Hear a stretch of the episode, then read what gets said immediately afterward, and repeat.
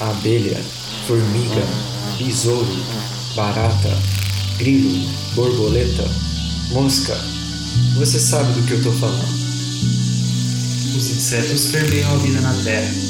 O que você sabe sobre eles? Eu sou o Caio. E eu sou o Pedro. Você está escutando O zumbido do mosquito, o canto da cigarra. a pulga atrás da orelha.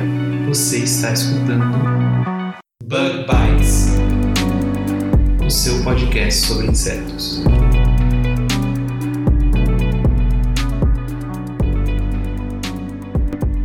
Seja muito bem-vindo a mais um Bug Bites. Falando diretamente da toca do Besouro Studios. E falando em besouros, hoje a gente tem um grande especialista e um grande apaixonado por esse grupo de insetos, o Celso. Você que já conhece ele ou a obra dele, né? O livro Besouros e Seu Mundo sendo um dos destaques aí da produção do, do Celso, deve entender por que, que a gente está tão animado por ter falado com ele. Não é mesmo, Bruno? É isso aí, Pedro. Ao longo das últimas décadas, ele reuniu aí bastante conhecimento relacionado aos besouros, né? E que inclusive resultou na publicação desse livro. E esse episódio ficou realmente muito interessante. E, além de muito interessante, ficou muito longo. Então a gente dividiu, como o ouvinte já deve ter visto aí no título, esse episódio em parte 1 e parte 2. Nessa primeira parte, a gente conversa com o Celso principalmente sobre a carreira dele e o esforço que ele teve né, para realizar pesquisa no Brasil e a publicação desse livro. Então, para saber mais, a gente não vai dar nenhum spoiler, escute aí o nosso episódio que ficou bem legal. Mas antes de ir pro episódio, Bruno, eu quero lembrar aqui o ouvinte e principalmente os novos ouvintes que o Bug Bites é um projeto de divulgação científica desenvolvido por mim, o Pedro, pelo Bruno e pelo Caio, que hoje não está, infelizmente não está presente, mas cada episódio novo do Bug Bites sai toda quarta. E para quem quiser saber mais de como funciona o podcast e onde escutar e, e qual é a melhor maneira de escutar, o Caio gravou um vídeo que está disponível no YouTube. E para acessá-lo basta digitar o link bit.ly barra assine o BB. Aqui no caso, BB são as iniciais de Bug Bites. Ô Bruno, tem algum, mais, algum outro recado pra gente dar? Tem sim, viu, Pedro? Olha, você que é ouvinte gosta de besouros, fique bastante atento, hein? Porque a gente pretende, aqui no Bug Bites, sortear o livro que o Celso escreveu. E a gente vai dando mais detalhes sobre essa campanha que a gente está planejando mais para o futuro. Então, se você tem interesse em adquirir esse livro do Celso, é bom você já ir conferindo as redes sociais do Bug Bites ou do Observações Naturalistas e ficar por dentro, porque você pode concorrer a um livro Besouros e Seu Mundo, não é não, Pedro? É isso aí, Bruno. E para acrescentar, né, esse livro que a gente vai sortear para os nossos ouvintes é esse livro maravilhoso que o, que o Celso escreveu. A gente, quem não conhece, a gente encoraja a ir procurar saber sobre esse livro. Ele é um livro muito bonito, muito bem ilustrado e muito informativo. E o Celso, além disso, gentilmente vai fazer uma dedicatória nesse livro. Imagina o, o quão valioso vai ser esse livro que vai ser sorteado. Eu, pessoal aqui do Bug Bite, todo mundo gostaria de participar desse sorteio, mas para não dar marmelada, a gente não vai participar. Mas o ouvinte aí, ó, não perca essa oportunidade. Fica aí de olho nas redes sociais, ajuda a gente a divulgar essa campanha e, por enquanto, fique aí com o nosso episódio, né? Vamos lá então, Bruno? Vamos lá que tá muito legal esse episódio, hein?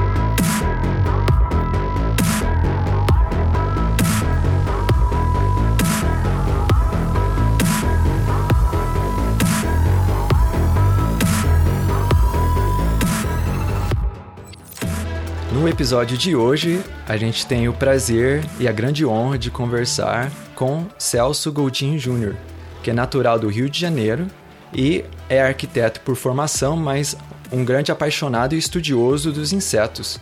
E já vem há muitas décadas trabalhando com besouros, inclusive sendo o autor do livro, um grande, uma grande referência de besouros aqui no Brasil, que é o livro chamado Besouros e Seu Mundo publicado pela Technical Books Editora.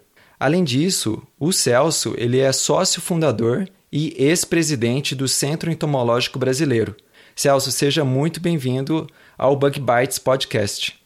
Obrigado pelo convite. É um prazer poder estar com vocês, porque eu espero poder contribuir para essa atividade de vocês, que vem ao encontro justamente do aspecto mais importante da, do, todo o meu trabalho, que é a divulgação da importância da entomologia, principalmente sobre os aspectos econômicos, ecológicos e médicos, e, infelizmente, aqui no Brasil os espaços são muito poucos. Eu, eu vejo em, outros países, né, na Europa, Japão, Canadá, Estados Unidos, enfim, uh, nós estamos muito atrasados. E a nossa entomofauna é gigantesca, talvez a maior do mundo, né?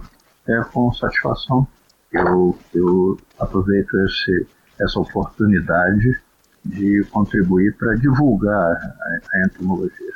E eu, como um residente daqui do Japão, eu atesto tudo isso que o, o Celso acabou de comentar para a gente, viu? Porque realmente, desde que eu cheguei aqui, o que eu vejo é que o Brasil ele está alguns anos atrás, sabe, relacionado principalmente com outros países de primeiro mundo na quando o assunto é entomologia, né? E é bom, para começar para começar essa entrevista, né, com, com você, Celso, uhum. uh, a gente gostaria de pedir que você contasse um pouco para a gente da sua história, né? Como foi que surgiu esse interesse por insetos, né? E como claro. que isso acabou resultando na publicação do livro, Besouros e Seu então, Mundo, né?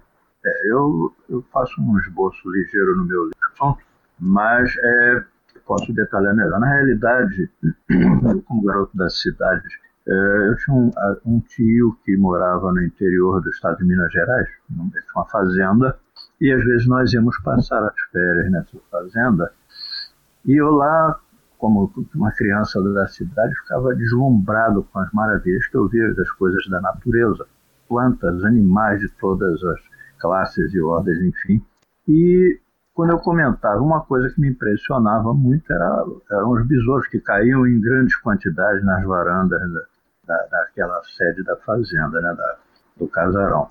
E eu, quando comentava quando eu, com os amigos aqui no Rio de Janeiro, Eles riam na minha cara. O quê? Eu, eu mostrava assim na mão besouros de mais de 5 centímetros. É mentira, isso não existe. Eu ah, é, então vamos apostar. Então, eu trouxe alguns, mas em princípio, primeiro, como eu falei, pelo deslumbramento com aquelas maravilhas. E aí eu trouxe alguns exemplares, em princípio, para ganhar aquela aposta, digamos assim. Porém, alguém, uhum. na ocasião, me me é, sugeriu que eu colocasse em frascos com álcool. Ah, isso aí eles podem durar muito tempo, não vai se decompor, enfim. Aí eu fiz uma pequena coleção né, de, em frascos de álcool e, e depois, posteriormente, eu já devia ter lá uns 10, 11 anos, então eu passei para o Colégio Pedro II, que é o considerado o colégio padrão do Brasil, e, e é um colégio federal, né? E eu, esse, esse, essa, esse colégio ele tem várias, várias é, localizações. Eu estudei num que se situa de frente ao, ao Colégio Militar do Rio de Janeiro e fica muito próximo da Quinta Boa Vista, onde tem o, o, Museu Nacional de Triste Memória, né? Hoje, por conta desse incêndio trágico, né?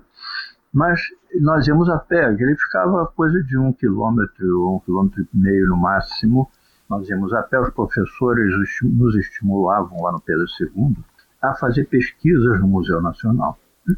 Olha então, que legal. Né?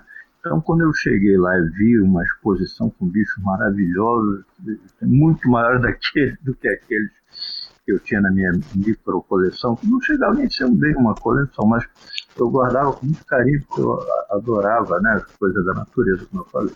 Uhum.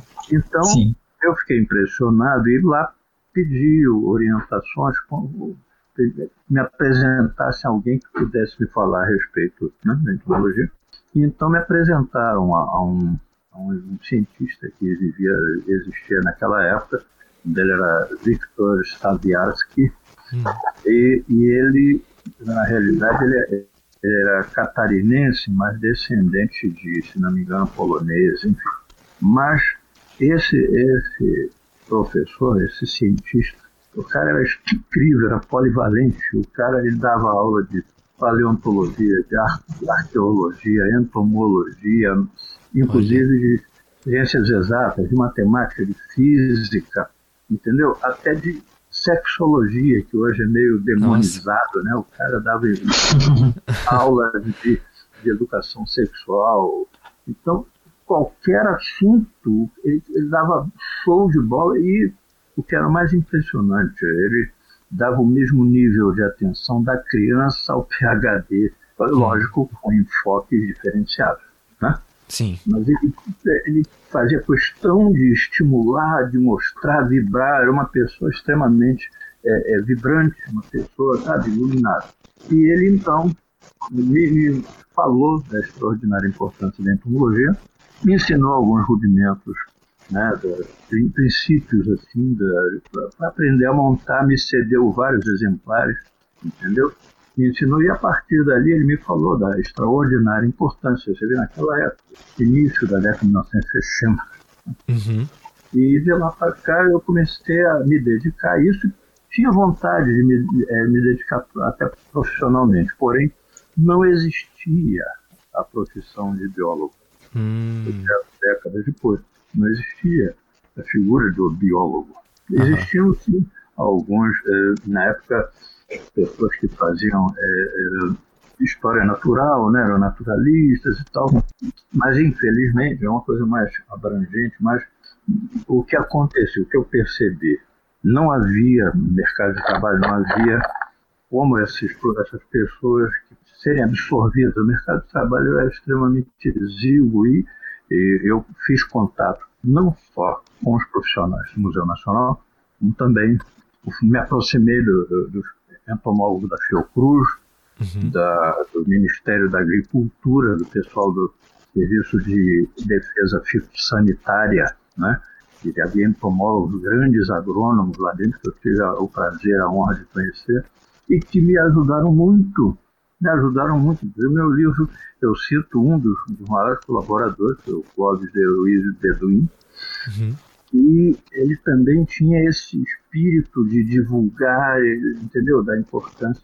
Inclusive, quando ele foi também um dos fundadores do SEB, uhum. e ele fazia questão que cada um dos membros novos ele dava uma coletânea daquele quarto catálogo dos insetos brasileiros associados às plantas.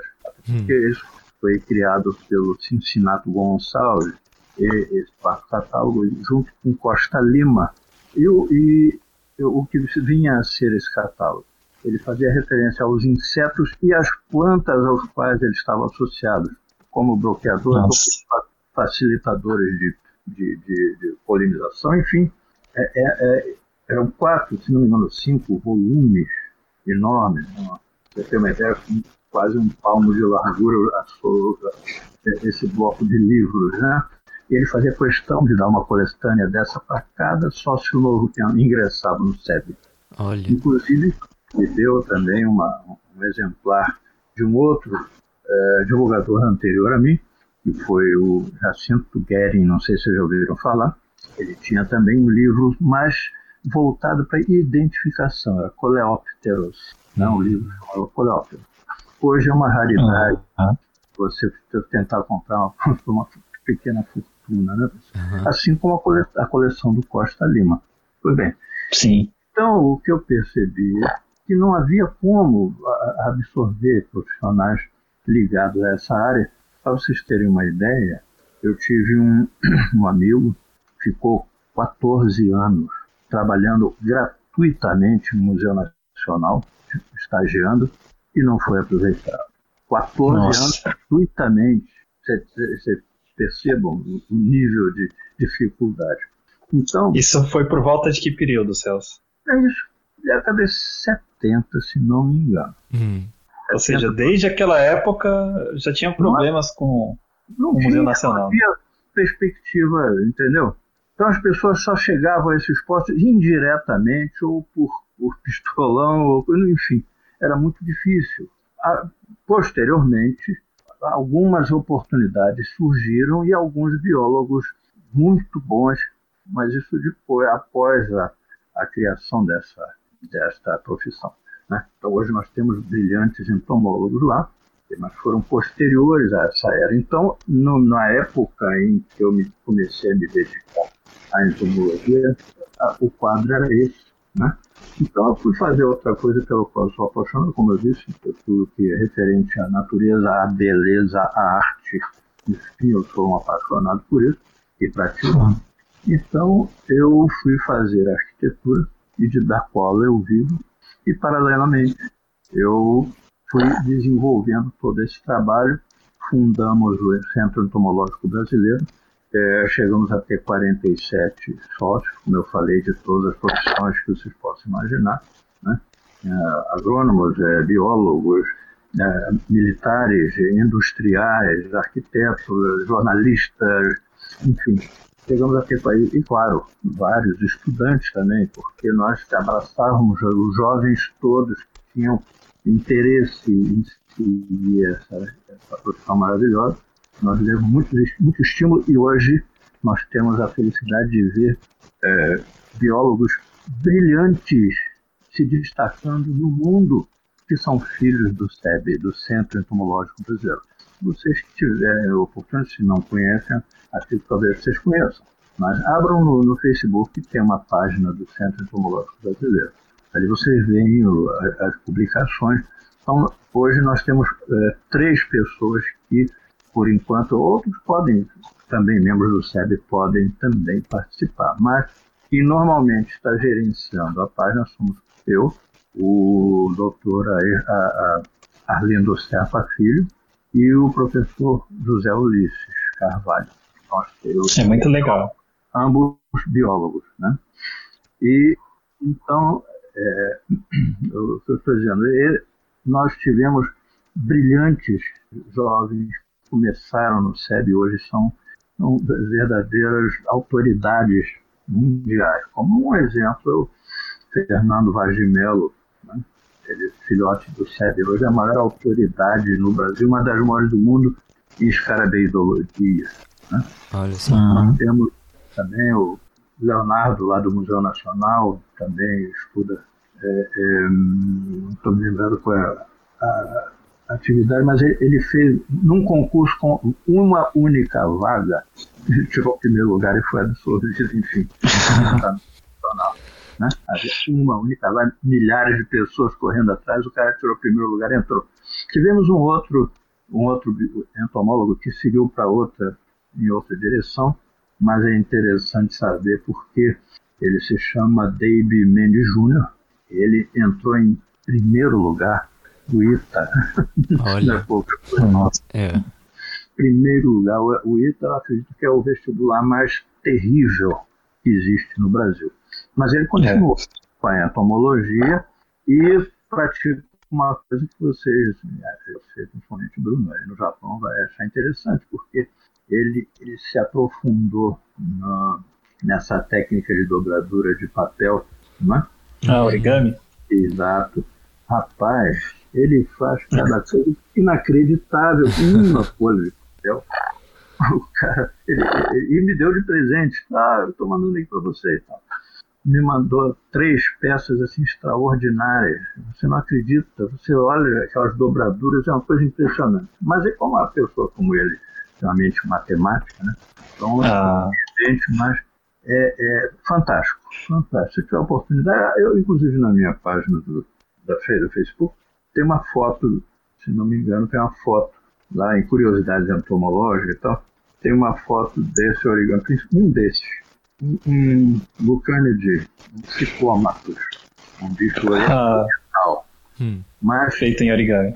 Eu conheço essa espécie. Origami, mas fabuloso. Até a, a, os microdentes das mandíbulas, as dobras, tá, o, o, os cutelos, todas as partes presentes. É uma coisa inacreditável.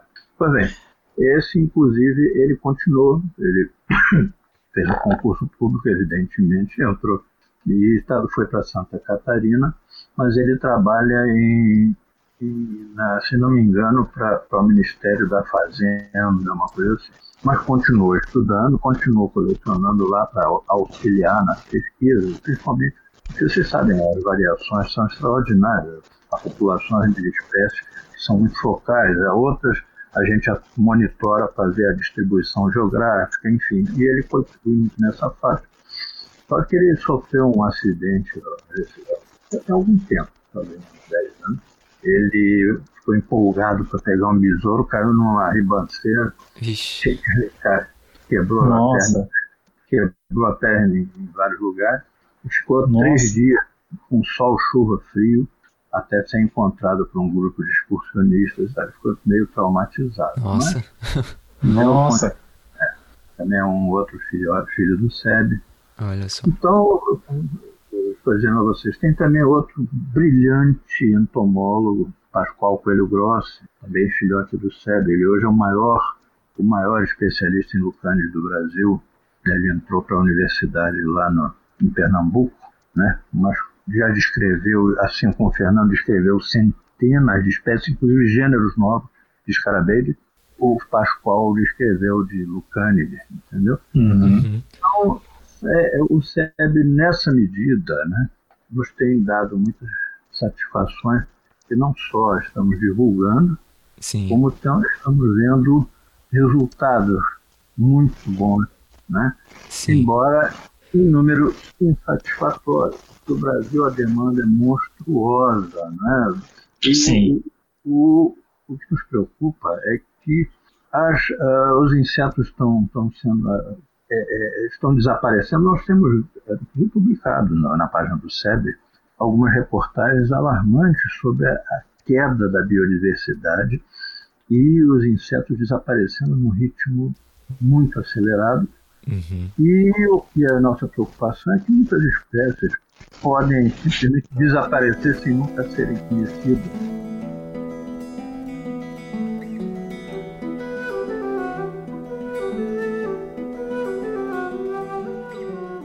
Nós temos percebido que hoje em dia o mercado de trabalho ainda é muito ingrato e muito restrito para os biólogos. Né? Uhum. Ainda há, hoje há algumas boas oportunidades, mas a maioria se torna meramente um, um- um professor, não é meramente no sentido depreciativo, não. Professor é uma, uma profissão extraordinária, de extraordinária importância também. Porém, é uma subutilização de pessoas que têm um potencial muito maior Sim. e hoje em dia quase que só são convidados para fazer relatório de impacto ambiental de algumas áreas que serão devastadas. Né? O, o profissional vai lá, passa três, três, quatro meses, aí dá um relatório, ah, ali, tudo ali é conhecido, pode devastar.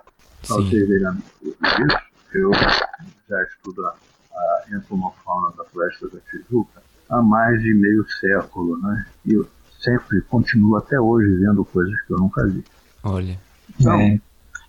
para você mandar uma pessoa para lá. Até porque o, o- a, a- a- essa fauna ela varia ao longo do ano. Né? Alguns meses a coleofauna é mais intensa, a entomofauna em geral né? aparece com mais intensidade, principalmente primavera, verão. Né? No resto do ano reduz um pouco. Porém, mandar um profissional dois ou três meses fazer um levantamento para dar um sinal verde para devastar é, é um absurdo. Né? É. mais ou menos o que acontece. Então, grosso modo, a, essa, essa foi a, a linha que eu segui. Vocês me perguntaram o que me motivou. Então, Uhum. basicamente foi o que. Esse foi o panorama né, Sim. que eu- que eu- que eu- da- da- do, meu, do caminho que eu percorri. Sim. E pro, pro ouvinte, né, o, o, o Celso aí mencionou alguma, alguns links, né, da, faixa, da, da página do Facebook, né, do SEB. Sim. A gente vai colocar tudo isso junto com a publicação desse, desse podcast, né?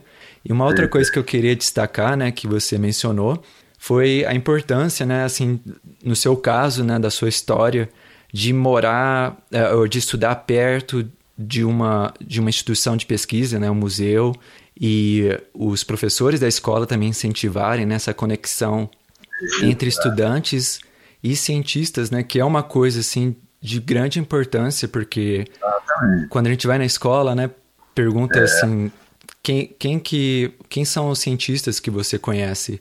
Muita pouca gente É. conhece um cientista brasileiro, né? E você mencionou aí vários nomes de cientistas de destaque e que provavelmente pouca gente escutou ou conhece, né? Então essa importância assim da conexão, né, da, do, dos dois lados, né, da, das escolas incentivarem, dos pais in- incentivarem as crianças a conhecerem cientistas e dos cientistas também de saírem, né, do seu laboratório e, e se apresentarem, né, comunicarem é, com a população. É justamente nessa linha que o, principalmente o Arlindo Serpa, que também é do SEB, e o José Ulisses, uhum. eles saem, eles vão, correm atrás para divulgar. Né? Nós estamos correndo atrás para investir na, na biologia, eu botar azeitona na empada dos biólogos. a, a, o foi extraordinário aqui e muito mal aproveitado, aproveitado desprestigiado até. Né? Sim. É verdade. Hoje, o biólogo é tratado como quase como bandido. Sim. Né? Você, é, em princípio, você é um safado. Não tem que ficar provando que não é. né? É, é biocrata, é, é, entendeu? É, é, enfim. Então, a gente até vai comentar isso mais para frente. É. Então, sobre a dificuldade ah, né, da pesquisa. E eu, eu tive a felicidade de ter reconhecido, reconhecido, esse, reconhecido esse meu esforço. Eu levei 22 anos só para pintar 1.426 pinturas, é, é, ilustrações para esse meu livro. Né? É, é um esforço eu, sensacional. Fotografia. Eu posso até explicar porquê, mas é, na realidade eu, eu procurei nesse meu livro é, ilustrar todas as espécies é, mais importantes do mundo, as mais belas, as mais famosas, você está entendendo? Então, o que acontece? Muitas vezes, os exemplares que você, aos quais você tem acesso nas instituições, outros estão mutilados hoje, estão, a cor decaiu por, em função do problema de ter cor química, né, que a cor física se preserva. Mas às vezes animais de cores químicas, as cores decaem com o tempo. Né? Sim. Ou, ou estão mal montados, enfim, há uma série de detalhes. Então eu tive a preocupação de botar, eles podem perceber que eles estão iluminados a 45 graus da esquerda para a direita, e eu coloquei uma luz de alta frequência a, a, da direita para a esquerda, para acentuar a, a, sensação de volumetria. Eu procurei ser o mais Sim. fiel possível, né? É lógico que as espécies variam, algumas variam até bastante, mas eu peguei um aspecto mais característico de cada uma dessas espécies, entendeu? E para ilustrar, levei 22 anos fazendo essa pintura e o que aconteceu? A cor, a, a conclusão, eu percebi que havia uma dificuldade extraordinária para publicar artigos científicos, ou, ou, trabalhos científicos no Brasil, porque é uma obra cara em função da quantidade de, de, de fotolitos e cores, né? Uhum. Imagina sim, sim. pinturas coloridas, assim, cara, essa é a obra. Então, é, na época eu dei entrada, ele foi, é, o meu livro foi enquadrado pelo Ministério da Cultura, e então ele passou a, a gozar da, da possibilidade de obter a, a, incentivos fiscais para as empresas que eventualmente é, pudessem financiar, para pagar o custo da obra, né? Uhum. financiar a, a publicação. Uhum. Com esse, com esse, esse meu enquadramento, eu fui bater de porta em porta. Na época, eu fui a várias empresas né, para aproveitar a Lei Rouanet, né? Uhum. que ela dá incentivos fiscais para as empresas que bancarem obras científicas, artísticas, culturais, enfim. E eu estive Petrobras, na, na, na Mercedes-Benz, é, é, no Boticário, enfim, uhum. diversas empresas. Mas o discurso era mais ou menos parecido. O que, que eles diziam? Olha, a obra é bacana, sim tal, mas nós queríamos financiar é, cinema, teatro, shows, ah, musicais, ah, eventos, coisas, é, eventos coisas que interessam ao povo, né? Event, exato, eventos esportivos, por quê? Que além do incentivo fiscal, ou seja, financeiro, eles tinham também mais visibilidade, milhares de pessoas vendo e tal, entendeu? Hum, sim. Então, eu fiquei, mesmo assim, eu tive algumas respostas, mas eu achei tão imorais que na época eu até comentei com a minha esposa Dulce, eu falei, caraca, na, no, no, no vestibular para burro eu fui reprovado. não, não dá para aceitar. Para vocês terem uma ideia, uma das, das propostas era, orbitavam mais ou menos assim. O cara ofereceu, olha, eu vou, vou bancar um, um, um, projeto de 600 mil reais. Custo tudo? É, não, é porque aí tem a divulgação do livro, tem a distribuição, tem um coquetel de lançamento, tem a vernissagem, enchi a bola, né? Uhum. Tá bem. E, e para o autor? Ah, o autor tem direito a 20 exemplares. Nossa! eu abro mão dos meus direitos autorais. Nossa! Em 600 mil reais eu vou ganhar 20 exemplares. Você está de brincadeira? Não, não, vamos, vamos ver, mas vai estuda direitinho e tal. Pois bem, Nossa. aí o, o, o, tempo foi passando, não, estava, não conseguia uma proposta decente e eu resolvi fazer, publicar por mim mesmo, uhum. mas dava um trabalho que vocês não calculam. Porque Sim, eu imagino. Eu imagino. Eu sou da. É? a, a, a parte do fotolito no outro lugar, a, a, encadernação, botava, era capa dura na época, é, com, com douração, sobrecapa, né? Sim. Então, e cada coisa num lugar diferente, muitas vezes em subúrbio, lugares distantes, para conseguir baratear o preço, mesmo assim saía muito caro. E, na, e nessa época, sai, sai o, o, o, senhor ainda tinha a profissão de arquiteto, né? E, e não, eu não ganhava nada, Sim. Né? E mesmo assim, eu, eu resolvi né, estabelecer uma meta, quando chegar em mil eu vou parar. Então, uhum. a, a, a diretora do Museu Nacional e o, e o reitor da Universidade, Universidade Federal do Rio de Janeiro, eles me ofereceram a Sala dos Imperadores do Museu Nacional para lançamento e vernissagem do meu livro. Olha. Isso em 97. Mas eram livros é, artesanais, como eu estou te falando. Né? Uhum. Sim. Dava um trabalho uh, incrível, né? Sim. E, e eu, eu, eu, eu fazia de 100 em 100, né? às vezes 50, e esse lançamento foi, na, como eu falei, na Sala dos Imperadores, por uma oferta do, do reitor Paulo Alcântara, na uhum. época do reitor, e a diretora do Museu Nacional, Janira Costa. Hum. Eles me ofereceram, já conheciam o meu trabalho. Não, não é possível, você tem que é, um lugar especial para lançar isso. E a Sala dos Imperadores é um lugar maravilhoso, né? era, né? Porque uhum. tirou fumaça. Mas, é, é e, e inclusive o Arlindo, naquela época, Arlindo Serpa Filho, também é um dos fundadores do SEB, não, eu questão de bancar um coquetel de lançamento, uhum. muito e tal. E os canapézinhos que ele preparava eram em forma de coleóptero. Olha, que legal. que legal, né? Foi um evento sensacional e tal. Porém, quando chegou em mil eu parei, uhum. não estava dando. Porque na época, para vocês terem ideia, eu, eu, vendia a 150 reais e o, acontece que o real estava um para um com dólar. Né? Sim. Só, no, só de uma canetada na época, o Fernando Henrique, da noite para o dia, ele dobrou o valor do dólar. Né? Então a coisa já, já ficou complicada. Né? E foi, no final já estava vendendo o livro a mais de 300 reais. Né? Nossa. E, mandei muitos para o Japão. Né? Aqui havia um, um, um, apiário, um, apiário, um rapaz que explorava uh, um apiários aí em São Paulo. Toda semana ele me falava, manda mais cinco livros. Manda, mandava para o Japão. Né?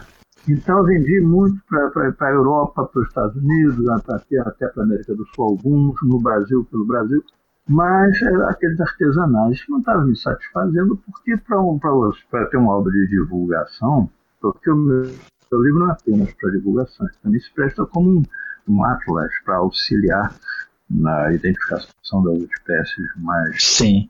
Notáveis, mais interessantes, para você só por comparação, eu me preocupei com a fidelidade justamente por isso.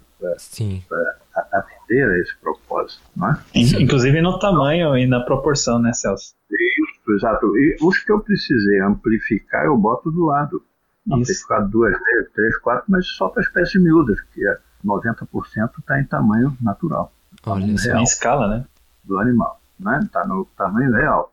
Os que estão ampliados eu mostro a escala, quatro vezes, duas vezes, cinco vezes. Tem bicho aumentei 35 vezes. Sim. Um bicho microscópico, não sei se você já ouviu falar, pilírios Um bicho desse só vê que é besouro no microscópio. Sim. Nossa. Em frações de, de milímetro, né? Os menores insetos que existem são besouros, né? Assim como o maior, o titano giganteus, né? Sim. Diz o nome é monstruosamente grande, quase 20 centímetros. E Nossa. tem esses microcoleópteros, né? Sim. Então, eu- parei, só que os entomólogos das instituições não se conformaram. Então, eles fizeram, eles tomaram a iniciativa de produzir um abaixo assinado e, e foram bater as portas de dez, várias dessas instituições científicas. Estão no Museu Nacional, na, na Fiocruz, Museu de São Paulo, na, na, na Embrapa, Ministério da Agricultura. Então, entomólogos profissionais não foram biólogos quaisquer. São entomólogos profissionais, fizeram abaixo assinado pedindo ao- ao- e foram bater na porta das editoras para pedir para publicar meu livro. Sim. Isso para mim foi uma surpresa, puxa, que foi altamente gratificante, não, não um país tão pouco afeito a essas, né? A- Sim. a- a Sim. arte, você vê os profissionais se empenharem dessa maneira, isso para mim foi altamente gratificante. Fiquei Sim. sabe, é, é até é, sensibilizado com, com a atitude de- dos profissionais. Sim. Então, esses entomólogos profissionais, volto a dizer, foram em, diversas, em, a, a diversas instituições e conseguiram da Technical Books o, o Josué Batista, dono da Technical Books, deu banco, deu banco. Deixa o banco e essa obra deixa comigo. Eu falei, tá aí o autor. O autor do 10% em exemplares. Então vocês vejam, as, as ofertas que eu tinha antes, Sim. os caras ficavam com tudo, publicavam mil exemplares e me jogavam na cara 20 exemplares. Nossa. Ele se propôs a, a lançar 2 mil e me deu 200, Uhum. né? Olha. Olha a diferença. Eu falei, É. tudo, bem, o meu propósito não é para ficar rico com o meu trabalho, né? Sim. A minha preocupação é justamente a divulgação. Fiquei muito feliz e foi quando eu- esse livro foi lançado agora através de uma editora, com, com aquele número de registro, aquela coisa toda. Foram dois mil iniciais. Eu estou vendo a possibilidade agora também de lançar em inglês. Ah, Olha que legal, hein? É, e qual foi a surpresa maior que eu tive com isso? Eu perguntei ao Josué, quanto você gastou para publicar esses dois mil livros? Ah, eu gastei 93 mil. Aí, eu, aí caiu a ficha de caramba. Os caras iam fazer projeto de 600 mil, Aham. tá? Iam gastar 100, meter meio milhão no bolso. Nossa. Sim. Entendeu? Paulo? Você gasta, naquela época, em 97, se o cara gastasse ele para fazer 2 mil, gastou 93, o cara ia gastar o quê? 70, 80, né? mais uns 30 aí para tudo que ele falou, divulgação, distribuição, o Quitel, né? exagerando, 100 mil reais. Sim.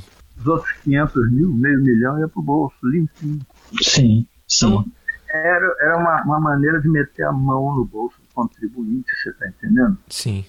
fiquei revoltado de, de ver como a disfarçatez, a desenvoltura com que o povo brasileiro é roubado, né? Sim. Então, fiquei feliz com, com essa com essa viabilização, né, para publicar o meu trabalho. Sim. E felizmente tenho eh, eh, tido muitas, muitos elogios, muita, muita, muito retorno, coisas inclusive que eu não esperava. Eu recebi em 96 um prêmio internacional de cultura por causa do meu livro, Olha. né, oferecido pelo Lions Internacional. Eu fui indicado, ah, na época eu fui convidado. Primeiro, eh, o Globo fe- fez, lançou em jornais de bairro, toda semana, ele lançava em algum bairro do Rio de Janeiro uma reportagem sobre o meu trabalho. Eu ainda não tinha nem publicado o livro Hum. começaram a lançar. Então, cada, cada domingo eles lançavam no bar mais de 100 é, é, é, reportagens. Tem- Não era só em. Cada domingo eles lançavam em dois, três bairros, quatro, Olha. entendeu? No domingo seguinte, mais uns três, quatro bairros, e ia, ia por aí. Então, a partir disso, do sucesso, as pessoas perguntando aquela coisa, porque inseto é uma coisa curiosa, né? As pessoas têm entomofobia, têm horror de insetos, Sim. entendeu? mas quando você mostra numa feira de ciências, nós no SEBRA promovemos muitas palestras em universidades, em escolas, feiras de ciências, né?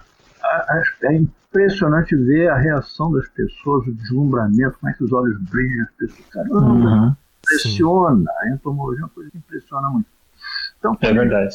viram aquela, aquela, aquele retorno espetacular, me convidaram para fazer uma, uma entrevista no Fantástico. Olha aí. Né? No show do, do, da vida, aquele negócio. Só uhum. que eu ainda estava trabalhando, ainda estava pintando na época, uhum. né? E como na, na, época eu até cheguei a gravar a entrevista em, em, mas em videocassete, aquilo com o tempo fica avermelhado, cheio de falha, não sei o que e tal. Mesmo assim eu consegui preservar a chamada. Vocês podem ver no YouTube, tem lá a chamada do, do Fantástico falando, né? Uhum. Você já pode ter 40 mil bichos e tal para estudar, blá, blá. Uhum. Então, eu ainda tenho, eu joguei lá no, no, essa entrevista no Fantástico, mas só a chamada, coisa de cinco minutos ou seis minutos. Uhum. Então, a partir disso também o sucesso, que era muita gente perguntando, eu fui convidado para uma entrevista no, no canal da, da, sem censura, né, daquele canal da TV Cultura, né? Sim. Sem censura. E também já botei, inclusive, no, no, no, no YouTube também. E aí e foi uma coisa atrás da outra. Daqui a pouco me chamaram também, não, vamos agora para o Jô Soares. Me ligaram, o Jô Soares, convidando. E eu fiquei impressionado também, né? Porque ele já percebendo, ele é uma pessoa muito inteligente, percebendo a, a, a, o interesse, a demanda das pessoas pelo assunto. Uhum. No dia em que eu fui entrevistado, estiveram também o, o Roberto Requião, né, uhum. que era governador na época, me lembro de, se não me engano, do Paraná, né, e uh, um, Plácido Domingo, que é um cantor de música clássica, um cantor internacional. Ele deu 10 minutos para cada um e me deu 26 minutos. Olha só. Que legal, hein? Né? Então, que honra, é, essas coisas, não sei se é, se é questão de honra, mas ele, ele, ele era esperto, né? Ele, sabe, ele via o interesse que a coisa gerava, né? Então ele, ele abriu um espaço muito bacana. E Sim. depois disso também, para o programa livre, né? Vocês devem conhecer, tem o Sérgio Grossman, tem a, a Babi Xavier, né? mas eu, fui entrevistado pela Babi. E também tudo está tudo no. Se vocês tiverem interesse de ver, que é interessante, que ajuda também a divulgar. Essas, essas entrevistas estão no YouTube, todas elas. Só, só abrindo um pequeno parênteses aqui na, nesse, nesse caso das entrevistas, né? Ah. É que eu quando, eu, quando eu era pequeno, é, sempre gostei muito de insetos também, né? Uma história um pouco ah. parecida com a sua. Só que quando a entrevista no Jô Soares passou na televisão, quem estava assistindo era o meu pai, e ele me chamou para ver. E eu fiquei fascinado quando eu vi essa entrevista. Ah, então, então a, até hoje eu guardo na, na, na, minha lembrança, né, o momento que meu pai chamou para mostrar, né, e eu fiquei ali impressionado, né, com, com então, esses insetos. Se quiser relembrar, tá lá no YouTube.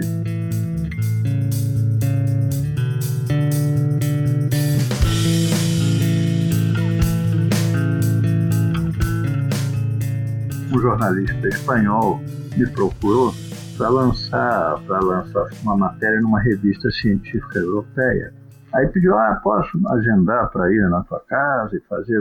Claro, tudo bem. Aí ele veio aqui, falou, não, eu vou gravar para depois, né, para pegar material, para ver como vou fazer e tal.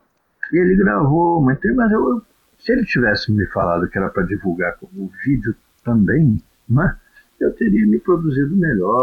eu, estava passando para ele informações assim, à medida que ele perguntava uma coisa ou outra, eu comecei a falar, a falar descontraído, mas não imaginei que ele fosse pegou, tá, jogou na, na internet a, a entrevista, essa, fez um, um, fez um documentário em três uhum. partes e jogou também no YouTube. Olha. então, eu tenho uma, algumas restrições desse documentário, por isso que pô, eu não sabia que ele ia jogar aquilo né, para o vídeo. Eu pensei que ele fosse compilar as informações para lançar em revistas na Europa, como ele fez. Né? Hum. Né? E aqui no Brasil também, meu trabalho saiu em algumas revistas, várias revistas, por exemplo, a Globo Ciência lançou uma reportagem boa, muito interessante sobre o meu trabalho. Teve uma outra revista também, é incrível, eu não sei nem se existe revista incrível, né, uma reportagem grande sobre o meu trabalho, entendeu? E jornais, tudo quanto é jornal, Jornal do Brasil, é Jornal do Fluminense, é, Globo, né, esses jornais todos deram um espaço muito bom para divulgar o meu trabalho. Sim. E de, posteriormente, né, eu tive outras satisfações. Eu fui, no ano 2000, eu recebi uma comenda de mérito científico, né, Olha. e da Academia de Letras, Artes e Ciências, e fui, é, fui indicado e fui eleito entre, entre 11, 11 candidatos, fui eleito para ocupar a cadeira Costa Lima. E hoje vocês sabem quem é Costa Lima, com certeza. É o sim, sim. maior entomólogo brasileiro, um homem de sim. ordinário. Até no meu livro eu falo sobre ele, que é o meu patrono, é o patrono da cadeira que eu hoje tenho a honra de ocupar, a cadeira número 7, Costa Lima, na Academia Brasileira de Letras, Arte e Ciência. E, e, inclusive, no meu livro, não só eu menciono, mas eu apresento uma, um resumo da biografia gloriosa desse homem extraordinário, ícone não só de competência, de humildade, de brasilidade, né? O cara era, era formidável e salvou milhões de vidas, né? Com o trabalho dele, que ele, ele da, fazia parte da, da equipe do do Oswaldo Cruz, né? Assim Uhum. como outros grandes, né? Aquele Carlos Chagas e, enfim, dezenas de outros. Mas o Costa Lima ele percorreu o Brasil é, fazendo trabalhos de profilaxia contra doenças, né? De, de, contra a malária, febre amarela, dengue. E conseguiram, imagina, no início do século, eles conseguiram erradicar essas doenças do Brasil praticamente. Naquela Quase sem tecnologia, né? Pois é, imagina o trabalho árduo desses homens. E que, infelizmente, hoje tudo é correr atrás do prejuízo. Onde é que está pipocando né? uma, uma, uma, uma, epidemia? Corre lá e apaga o incêndio, disfarça um pouquinho.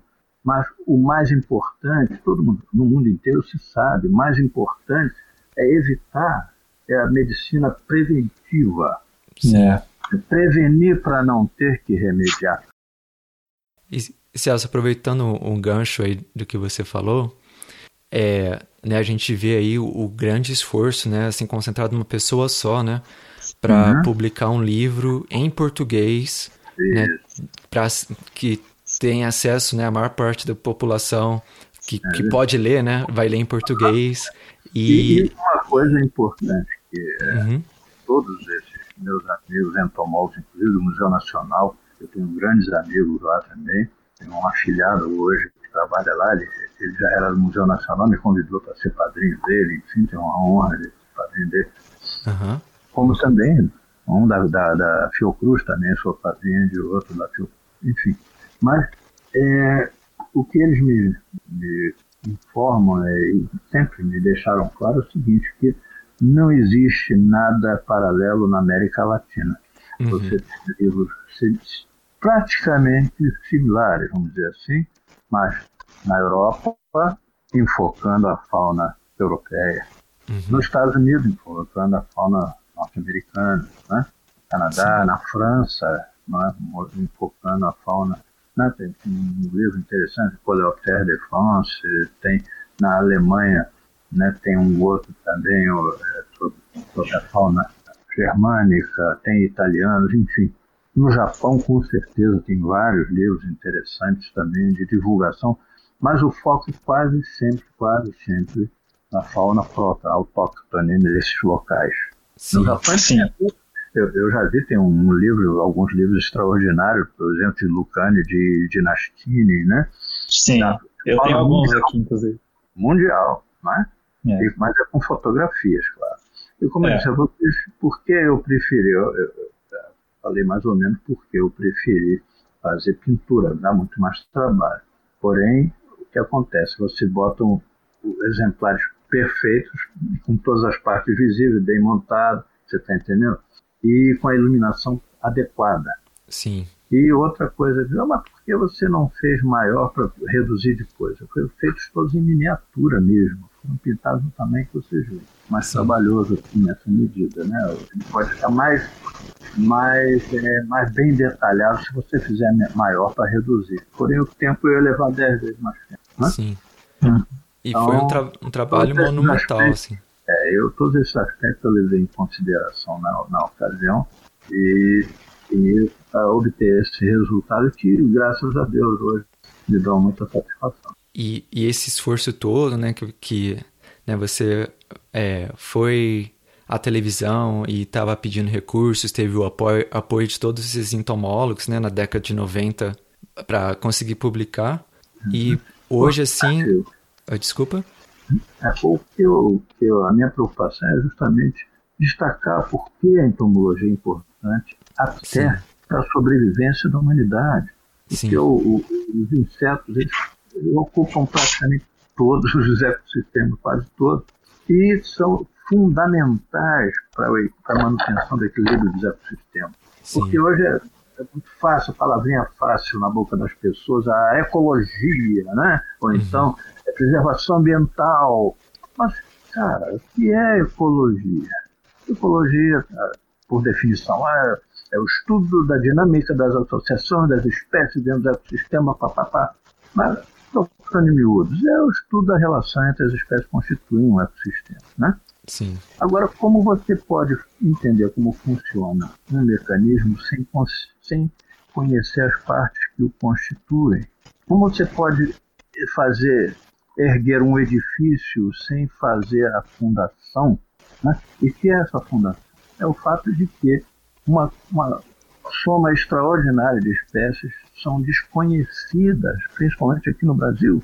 Sim. Então, como você pode saber como vai funcionar o sistema para mantê-lo saudável sem conhecer todas as partes que, o, que constituem o ecossistema e a biologia de, de, cada uma dessas espécies está muito, muito, muito longe de ser feita. Uhum. E a devastação é, é, é, extraordinária não só pelos agrotóxicos, pela devastação física pelo, pela pessoal do agronegócio, pela é, é, é, especulação imobiliária e vai por aí afora. Sim. Então, muitas espécies estão sujeitas a desaparecer sem nunca terem, serem, terem sido conhecidas. Sim. Entendeu? E essa é a nossa maior preocupação.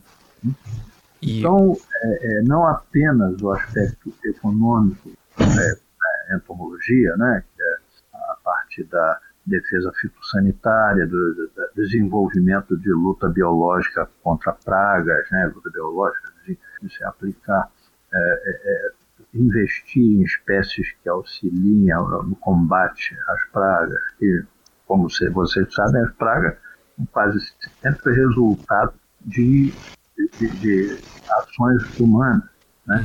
Uhum. desequilíbrios decorrentes de ações humanas. Então, Sim. Essa, esse aspecto econômico, evidentemente, é importantíssimo, é, é da ordem de trilhões de dólares, né? a importância dos insetos na economia inteira, no mundial. Porém, o aspecto ecológico não pode ser né, levado em consideração, pelo menos seriamente, pelo menos seriamente, se não, for, não houver um ataque maciço em cima da sistemática. Uhum. E hoje se criminaliza. Você, um exemplo, eu vejo, eu vou, vocês já ouviram falar, existem alguns fenômenos, né, de áreas que, em que há uma afluência muito grande de insetos, como em, em, nas praias após chuvas, à medida que a maré sobe e tal em outros locais de altitude, em função de, de termas de ar ascendente, entendeu? E, e, etc. E o Corcovado, o Cristo Redentor, era uma de, um desses focos extraordinários. Hum. Né? Ali os insetos subiam em quantidades que vocês não, não imaginam. Hum. Até a década de 90, eh, nós do SEB costumávamos dizer que o chão era crocante, você tinha que andar arrastando o pé para não sair pisando no bico. tanta quantidade de insetos que eram saídos para lá. A gente escolhia. Inclusive. Hã? Inclusive naturalistas antigos né, relatam a, a profusão de insetos né, que encontrava ali no Rio de Janeiro. Olha, a variedade era extraordinária. E não só durante o dia, por, como eu falei, pela, levados pela maré de ar quente, como durante a noite eles eram atraídos pelas lâmpadas que iluminam o Cristo Redentor. Né? Então, a rapaz fazia verdadeiros turbilhões nas lâmpadas. A gente tinha que, que entrar correndo perto da lâmpada, escolher o que tem que sair correndo com um bicho no ouvido, no cabelo, na roupa. então, e isso, esse fenômeno praticamente desapareceu. Você hoje uhum. não encontra lá uma coisinha ou outra no Corcovado, mas o que acontece? Os turistas pisam em quase tudo, uhum. é tudo esmagado. Isso não preocupa minimamente né, as autoridades aí responsáveis pela, responsáveis pela preservação ambiental. Agora, se você se tiver em pegar um para estudar, é isso aí, onde é que você vai levar de vantagem disso?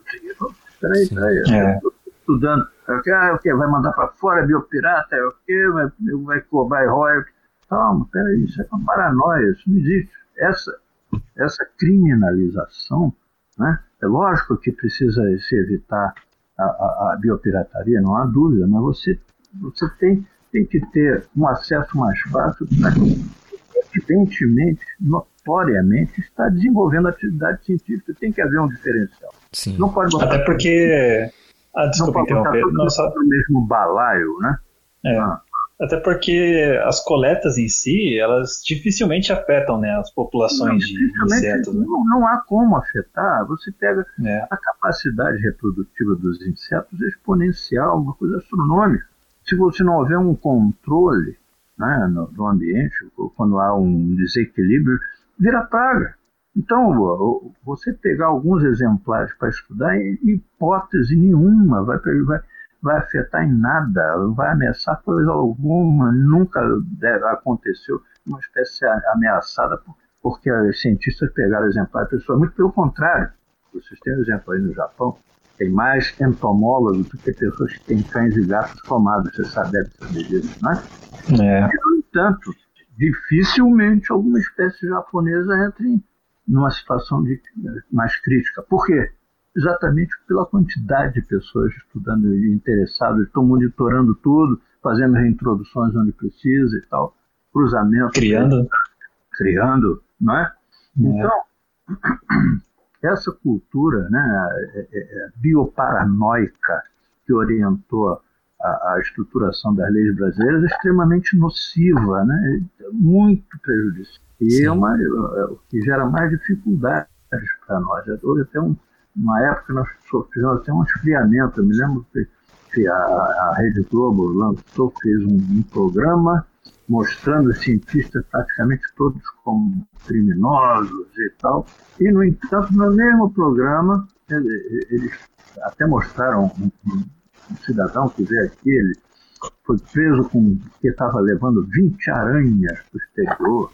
E no mesmo programa, assim, uma maneira mais cândida do mundo, mostrando a Fafá de Belém, toda sorridente, mostrando as tradições da Amazônia em que as pessoas usam o, olho direito do boto né, uhum. para nos trabalhos nas esquinas para poder atrair o marido e Nossa. animais que são imolados para né, por tradição, tatus e não sei o que, é uma coisa encantadora, né? Pô. E, um, e os cientistas todos. E nesse mesmo programa mostrando também, como quem não quer nada, um caminho tranquilo para você produzir a verdadeira pirataria ou seja, enviar é bem triste. Para enviar para fora do Brasil legalmente material para ser para ser patenteado lá fora e, né, e depois se cobrarem royalties de nós de coisas que são oriundas da nossa terra. Então, Sim. tem um exemplo até muito emblemático dessa inversão absurda né, que impera aqui no Brasil, foi de um imigrante alemão chamado Fritz Plaumann, ele veio no início do século XX para o Brasil, Santa Catarina, um sertão, a mata, lá, aquela região. Então, perto da cidade, cidade de Ceará, né, ele construiu uma casa e começou a estudar aquela entomofauna, não apenas a entomofauna, mas também é, aves, morcegos, mas 90% de tudo que ele estudava eram os insetos. Ele constituiu uma coleção fabulosa, descreveu milhares de espécies novas, gêneros novos. Né? E durante todo o tempo, a, a, a, o IBDF, que hoje é o IBAMA, né? O IBDF infernizando ele, e confiscava o material, levava o cara preso e não sei o que e tal. Enquanto isso, em todo o entorno ali da, da cidade, as pessoas derrubando tudo para plantar monocultura. Isso não, não, não incomodava ninguém. Não. Quer dizer, pô, é, é um contrassenso. O nome diz defesa, né? O que significa IBAMA, Instituto Brasileiro do Meio Ambiente e tal. Quer dizer, a preocupação deles deve ser a preservação ambiental. No entanto, a pessoa que está estudando eles infernizavam e a devastação comendo solta. Conclusão, hoje, hoje, em volta da cidade de Ceará, praticamente só tem monoculturas e capim hum. numa área, num, num, num, raio ali de mais de 100 quilômetros. E a, a, hoje, se não fosse esse homem ter constituído aquela coleção, nunca ninguém saberia que aqueles bichos existiram ali, que é uma fauna extinta. Sim. Exterminaram a fauna. Ninguém hoje saberia que aquela fauna existiu um dia ali. Não fosse o trabalho extraordinário desse homem. Entanto, foi infernizado a vida inteira, infernizado, enquanto a devastação solta. Né? Sim. Então é uma inversão aqui no Brasil, tudo é infelizmente muito invertido. E hoje a gente tem visto, agora acabaram de liberar, esse atual governo liberou, deu sinal verde para que se produzissem, para que se utilizassem agrotóxicos que são proibidos em todos os países civilizados, todos os países ditos de primeiro mundo, países né? mais, uhum. mais, mais avançados todos proíbem determinados agrotóxicos justamente porque são extremamente nocivos, extremamente venenosos. Aqui deu um sinal verde. Entendeu? Sim. Agora, recente, esse, este ano. Então, no mundo inteiro está correndo esse alerta aí para devastação ambiental. E aqui não, pode, pode, está tudo bem. E os maiores devastadores hoje é que são responsáveis pelo, pelo monitoramento, pelo patrulhamento, pela fiscalização dos abusos. Quer dizer, é entregar a, a, as galinhas às raposas. Hum. Né?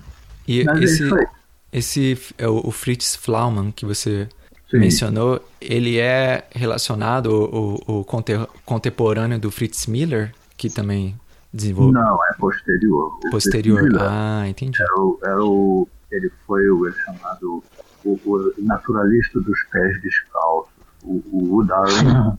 considerava ele, era um, também observador da natureza extraordinário. Uhum. Mas ele era da região de Blumenau, em Santa Catarina. Sim.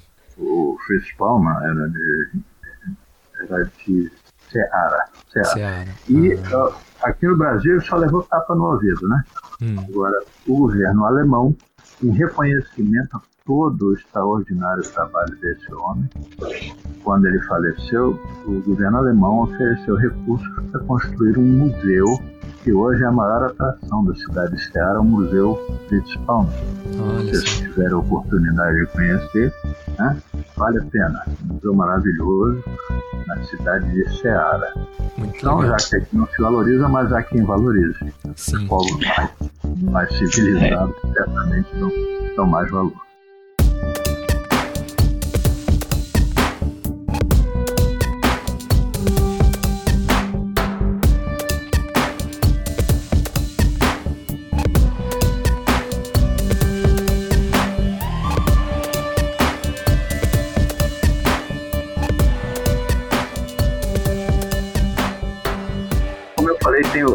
Aconteceram outras desgraças mais históricas, né? Foi o caso também do, do Wallace, né? Hum. Perdeu todo na embarcação, né? Perdeu, foi exatamente. Passou aqui seis anos aqui estudando na Amazônia. Naquela que vocês imaginem, hoje já é uma coisa louca, né? Aqui, o clima terrível, aquele calor infernal e tal. Em algumas regiões são absolutamente inóspitas. Você imagina isso no século XIX, né? Sim. É. E, eu, eu, e eles, seis anos, o cara lá no meio da mata coletando, na hora de voltar para a Europa, houve incêndio no navio. E Perderam tudo. Tudo se perdeu. Ele ainda ficou uns dez dias no mar com fome e sede, com outras Nossa. pessoas, antes de ser resgatado. Felizmente, ele pôde continuar o trabalho dele, porém, já na região oriental, né? Na Indonésia, principalmente. Sim. Então, é, ele foi coautor, como vocês sabem, juntamente com o Darwin. Uhum. O Wallace e o próprio Bates. Bates também. O Bates, ele veio, ele veio junto com o Wallace ao Brasil e o Wallace ficou seis anos, voltou, ele ficou mais cinco, ele ficou 11 anos na floresta amazônica. Uhum. Foi quem é, sistematizou a- a- aquela ideia da, da- do mime- mimetismo, né? Foi o, quem descobriu esse, é, o fenômeno do mimetismo e descreveu e tal. Mas foi também ele, o Wallace, Henry Walter Bates, né? E, e o O Miller, né? Char- Charles Darwin. Esses três foram três coautores. O, o, o, o naturalista dos pés descalços era um colaborador. Ele, ele não, ele não, ele não participou, vamos dizer, da concepção do, do ideário que embasou a, teoria da evolução. Sim. Enquanto os outros dois, além do Darwin, o, o, o, o Wallace e o Bates, participaram diretamente. Tanto que o, eles são reconhecidos como coautores. O Darwin é quem carrega a bandeira, mas os outros dois também são coautores. E, ô Celso, para fechar esse bloco, né? Então, é até interessante você mencionou os naturalistas. Aqui no, no nosso podcast, né? A gente tem uma série sobre naturalistas. A gente já fez o primeiro sobre o Fritz Miller. E a gente está aguardando a, a manifestação dos, dos ouvintes para escolher o próximo naturalista. Então, você já mencionou aí algumas opções para os nossos ouvintes é, escolherem. E o que eu queria perguntar era o seguinte, assim, da, comparado né, com a década de 90, né, onde você aí mencionou tanto o desinteresse né, pela, pela sua obra, que, que era tão importante, que, que é tão importante né, para a divulgação científica, e como os insetos são importantes né, para nossas vidas. E eu queria assim, perguntar para o senhor, assim, comparado então com a década de 90, hoje em dia, você vê assim uma mobilização maior da sociedade em prol assim da, de conhecer, de, da conservação, ou ainda existe muito ainda para chegar no, no, num estágio assim que seria é, relevante assim para a natureza? Eu acho que hoje há uma, um interesse mais, manifesto maior. Eu vejo muitos jovens, muitos jovens é, correndo atrás, querendo se informar. Nós temos dado esses cursos de iniciação em entomologia, tem feito muito sucesso, né? Uhum. Porém, por outro lado, ah, cada vez há menos recurso, menos incentivo a isso. Uhum. Então, o, o mercado, em relação às décadas de 70, 60, 70, o mercado foi melhorando um pouco, né? Está muito, muito aquém do que Uhum. seria desejável. Mas houve uma ligeira melhora. Entretanto, a, a, a, a mentalidade né, dos governantes está ainda retrógrada, eu diria. Né? Sim. Se puder, ainda implode. Né? Se puder, ainda joga, no- joga tudo fora e esquece. Sim. Não, eles subestimam a tragédia que aconteceu no Museu Nacional. Ah, é um museu, daqui a pouco faz outro. Eles não fazem ideia, não fazem ideia, porque são 200 anos. Eu conheci muitos da, da- daqueles profissionais que é, com- é, cederam o material para constituir a base da coleção do Museu Nacional. Tem dezenas de milhões de exemplares Sim. mais de 30 milhões de exemplares montados e 10 vezes isso em camadas por, por serem ainda montados, sujou fumaça. Eu me lembro só o caso do Carlos Alberto Seabra, por exemplo, era um, um entomólogo, era bilionário, né? era um, ele era, para vocês terem ideia, ele era amigo da, daquela família dos Rockefeller, Rockefeller, Ah. Nelson Rockefeller no Brasil, ficava no, no palacete Nossa. dele, ele morava num palacete ali de frente para o Pão de Açúcar e tal Olha. Bilionário, né? Ele tinha uma tropa pelo Brasil, mais de uns 15 homens sa- assalariados, coletando para ele. Né? E ele é, constituiu uma coleção extraordinária e doou integral para o Museu Nacional. Olha só. Nossa. Conheci muitos desse, desses coletadores dele, né? Tatico, Bento, Ropa, enfim, vários, né? o Becker. E investimento que esse homem fez, você não só um exemplo, existem centenas de casos similares. O próprio Cláudio Beduim, que é um dos fundadores do SEB, ele era um, um agrônomo de um, um preciosismo inacreditável.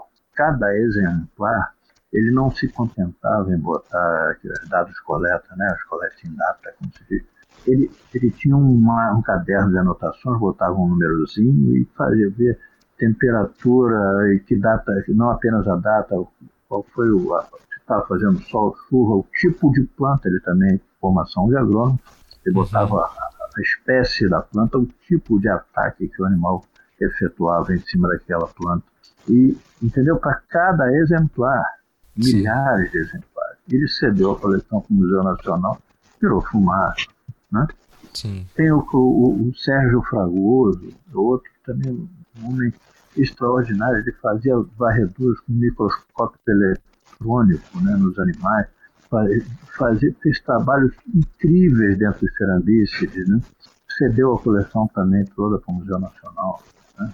Então a perda é, é, incalculável na medida, inclusive, que a maior parte das, das localidades onde aqueles exemplares foram coletados não existem mais. Sim. Sim. Ou viraram cidade ou foram devastadas. Então não há como nem, nem pensar é. em fazer uma coleção dessa. Muitas espécies estão extintas, se não completamente, pelo menos nos locais tipo, ou seja, localidade Sim. tipo, onde elas foram né, descritas. Sim. Quer dizer, é, é uma tragédia de, de um peso incalculável que estão, estão pouco se importando. Ah, isso, aí daqui a pouco faz outra, ela está lá aqui ali, entendeu? É, é uma tristeza. Bola para frente, nós continuamos acreditando e investindo nessa, nesse filão para conscientizar, uhum. principalmente os jovens, novas gerações, da importância da entomologia. Sim. Ô Celso, você acredita que grande parte do desinteresse né, que os brasileiros nutrem assim com relação à nossa fauna, né? Porque não é apenas a fauna de insetos, né? Mas a nossa fauna, de um modo geral, ela é meio desconsiderada, né? Uhum. A que você deve, assim, esse, essa falta de interesse da, da população? Falta de, eu não diria nem falta de é desestímulo. Desestímulo. Quando você se, eh, se depara com a quantidade de barreiras que existem para você exercer a profissão. Eu tenho amigos lá do Museu Nacional dizem, eu hoje já não sou mais biólogo, sou bibliólogo, eu só tenho acesso a livro. O, o, objeto da minha, do, do, meu estudo, do meu interesse, ou seja, a via, vida, é quase inacessível, porque o IBAMA exige tantos relatórios, cada exemplar tem que dizer qual, é, descrever o que, que vai fazer, para onde vai, não sei o quê.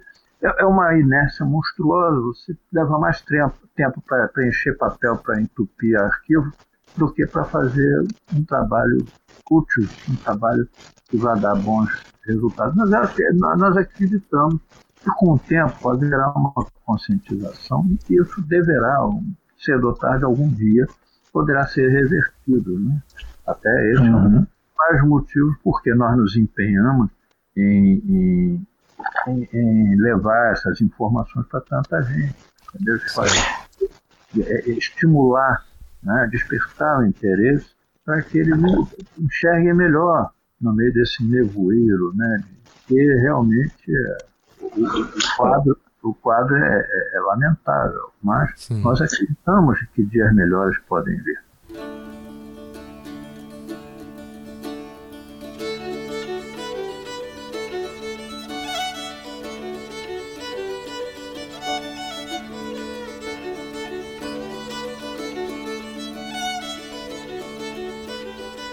Chegamos então ao final da primeira parte da nossa entrevista com o Celso, e o Celso aí compartilhou essa experiência, esse esforço monumental, né, para conseguir fazer pesquisa, para conseguir publicar o seu livro. É um esforço assim tremendo e eu aprendi muito aqui com, com essa experiência que o Celso compartilhou. Espero que o ouvinte também tenha gostado das histórias. Infelizmente, a gente não pode gravar por mais tempo sobre, sobre essa parte do, da, da carreira do, do Celso, mas acho que ficou muito legal, né, Bruno?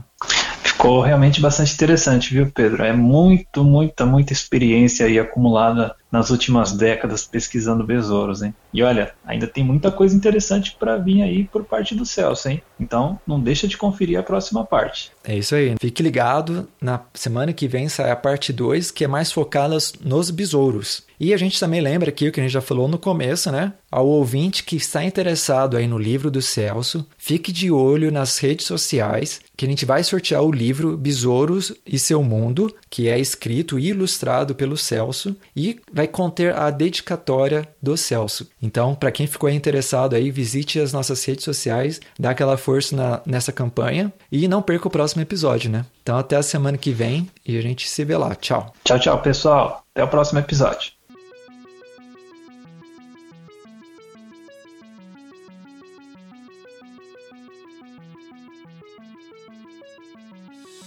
O Bug Bites é um projeto de divulgação científica relacionado aos insetos e à entomologia. Nosso conteúdo é produzido por especialistas da área e de acesso gratuito nas mais diferentes plataformas. O apoio de nossos ouvintes é muito importante. Se você gosta do nosso conteúdo, considere apoiar esse projeto. A partir de R$ reais mensais, você pode apoiar o Bug Bites na plataforma Padrim. O link está na descrição do episódio.